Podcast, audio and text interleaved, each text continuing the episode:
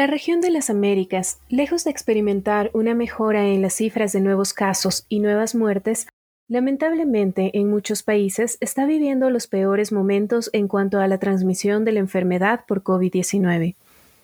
Por ello, es extremadamente relevante que abordemos el cuidado de las personas con COVID-19 en el hogar. Bienvenidos a Red Hearts, el podcast de la Federación Internacional de Cruz Roja. Hoy hablaremos de COVID-19 y cómo cuidar a pacientes en el hogar.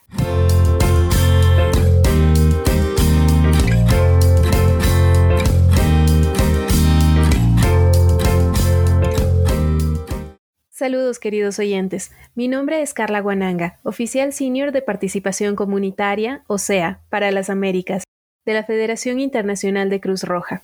Hoy, junto a Fabiana Rodríguez, parte del equipo de salud en emergencias de la Federación Internacional de Cruz Roja, hablaremos sobre las medidas que debemos tomar si uno de nuestros amigos, amigas o familiares contrae COVID-19 y debemos cuidarlo en casa. Bienvenida, Fabiana. Muchísimas gracias, Carla, por darme la oportunidad de estar en este espacio. Y un saludo afectuoso a todas las personas que nos escuchan y siguen en este podcast. Un gusto tenerte con nosotros, Fabiana. Y bueno, eh, ya hemos vivido más de un año con la pandemia a nuestro lado y podríamos pensar que la conocemos de cierta forma, ¿verdad? Incluso que conocemos las medidas de prevención. Pero cuando nos encontramos que alguien cercano tiene el virus y que debemos cuidarlo en casa, a veces no sabemos qué hacer. Creo que podríamos comenzar por partes. ¿Cómo reconocer los síntomas de COVID-19 y compararlos con los de una gripe normal. ¿Cómo podemos diferenciarlos? Carla, es verdad que COVID-19 puede parecerse a otras enfermedades y con frecuencia solo un diagnóstico de laboratorio puede confirmar o descartar la infección por COVID-19. Por eso es muy importante que ante la aparición de los primeros síntomas, las personas que tienen esos síntomas se aíslen preventivamente para evitar poder contagiar a otras personas y, si es posible, acudan a los lugares donde se puede establecer el diagnóstico. En general, aparece fiebre, tos, puede haber cierta dificultad para respirar, cansancio, dolores musculares y es bastante característica la pérdida del olfato y el gusto. En casos graves, a la dificultad importante para respirar se pueden sumar otros signos de alarma como confusión, dolor intenso en el pecho, dolor intenso e imposibilidad para mover algunas partes del cuerpo, coloración azulada de labios o de manos y pies. Y en estos casos hay que acudir inmediatamente a un punto de urgencias o requerir la atención urgente en domicilio por parte de equipos médicos. Lo que no es tan característico de la COVID-19 son otros síntomas que sí son comunes para, por ejemplo, el resfriado común, como los mocos en la nariz o los estornudos. Entiendo. Y si yo ya tengo el positivo de COVID-19 para un amigo o una amiga o incluso para un familiar y debo cuidar a esa persona en mi casa, ¿cómo debo preparar mi hogar y cómo debo prepararme a mí mismo? Sí, Carla, esta es una pregunta muy importante y que hay que dar mucha claridad en qué se debe hacer y qué no. Lo primero es dejar muy claro que no hay que tener miedo y que hay que dar cuidado y soporte a la persona que está en casa con COVID-19.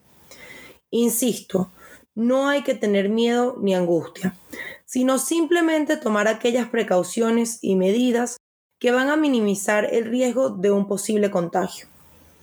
¿Qué hay que preparar?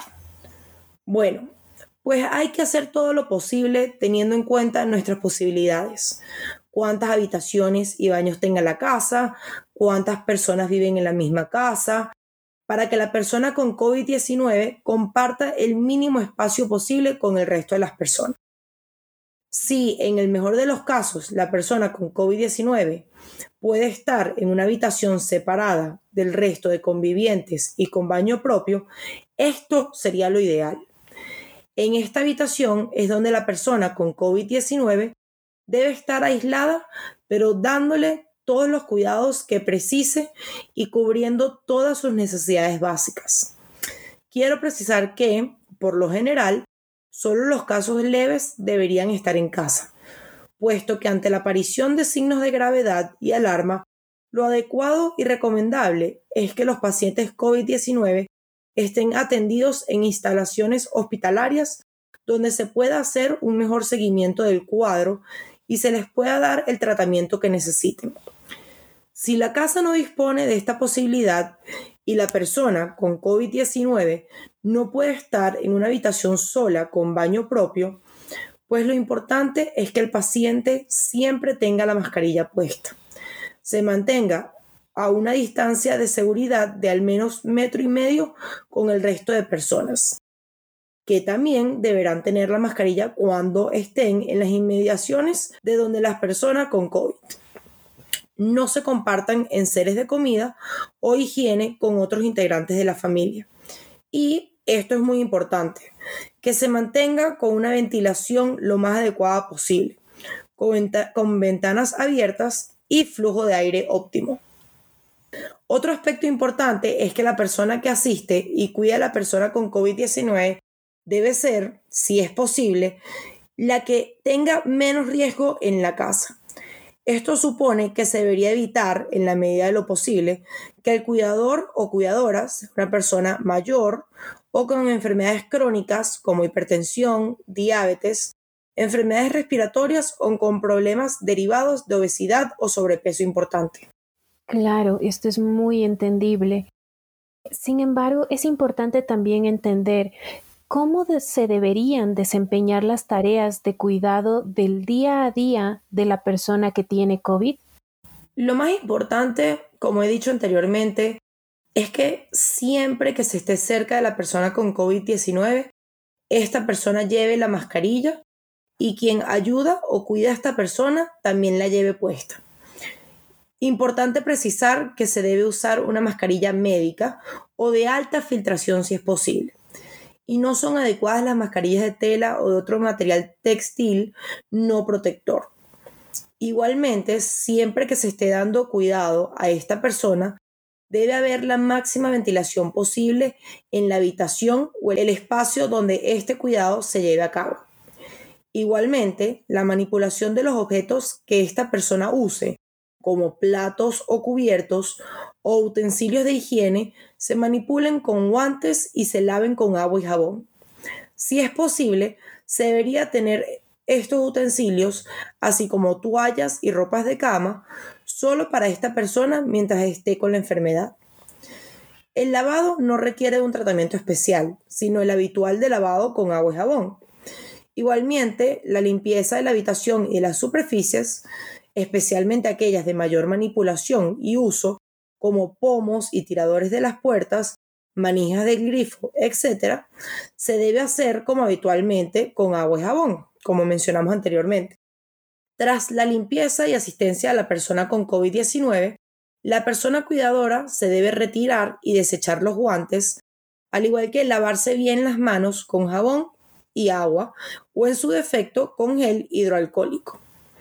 Es importante destacar que, aunque el lavado de objetos y superficies es importante, sabemos que este es un posible medio de contagio muy muy inferior a la transmisión por la respiración o por la tos. Por eso lo más importante es la mascarilla, la ventilación y la distancia de seguridad si el cuidado lo permite. Hay personas que pueden necesitar, por ser más dependientes, de un cuidado más cercano en este caso, por supuesto, hay que ayudar a estas personas y asistirlas en la higiene personal o en la movilización. No hay problema. Si esto se realiza con mascarilla, guantes y en un espacio lo más ventilado posible, las posibilidades de contagio se reducen al mínimo. Muchas gracias Fabiana por todas estas indicaciones.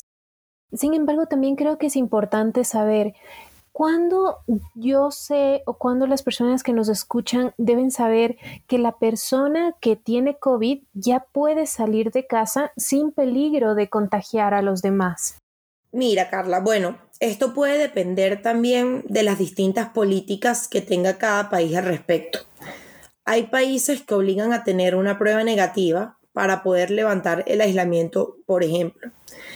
En líneas generales, los casos leves de COVID-19 aislados en casa pueden terminar el, aislamiento y empezar a tener contactos normales con su familia y salir de casa cuando han pasado 10 días desde el inicio de los síntomas y han estado libres de síntomas por al menos 24 horas.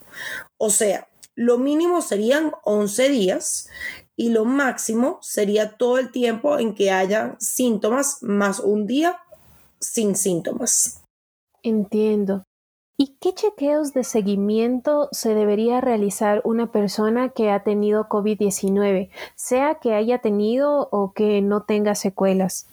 Diríamos que lo más importante es tener muy claro cuáles son los signos de alarma que debe hacer que la persona con COVID-19 acuda a un centro hospitalario para un seguimiento y tratamiento especializado y adecuado que son, como se ha dicho anteriormente, dificultad para respirar, dolor en el pecho, confusión o dificultad para hablar, coloración azulada de labios o de manos y pies y paralización de alguna parte del cuerpo. Estos síntomas podrían aparecer también como efectos de secuelas que la enfermedad ha podido dejar en personas que ya han pasado COVID-19. Por eso hay que tenerlo en cuenta.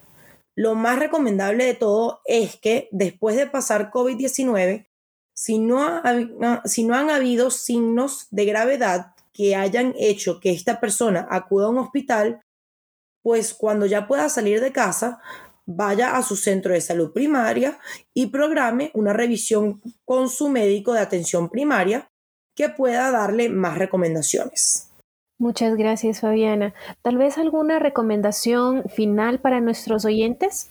Bueno, una recomendación sería acabar insistiendo en el mensaje de que mantengamos las medidas de protección con el uso de la mascarilla, el lavado frecuente de manos y la distancia física, que lamentablemente la pandemia de COVID-19 aún no ha acabado y que incluso en muchos lugares está empeorando que si tenemos que cuidar a alguien con COVID-19, no hay que tener miedo ni angustia, como hemos dicho anteriormente, sino mantener las medidas de protección y dar el cuidado que la persona necesita.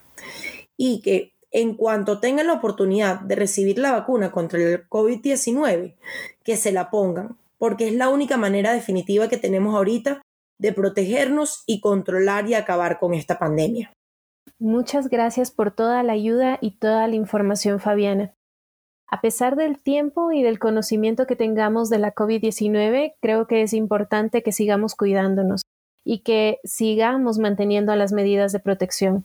Recordemos usar la mascarilla, lavarnos frecuentemente las manos, usar desinfectantes a base de alcohol y mantener la distancia social. Bueno, nos despedimos por hoy, pero esperamos encontrarnos con ustedes en el próximo episodio de Red Hearts, el podcast de la Federación Internacional de Cruz Roja. Un buen día con todos.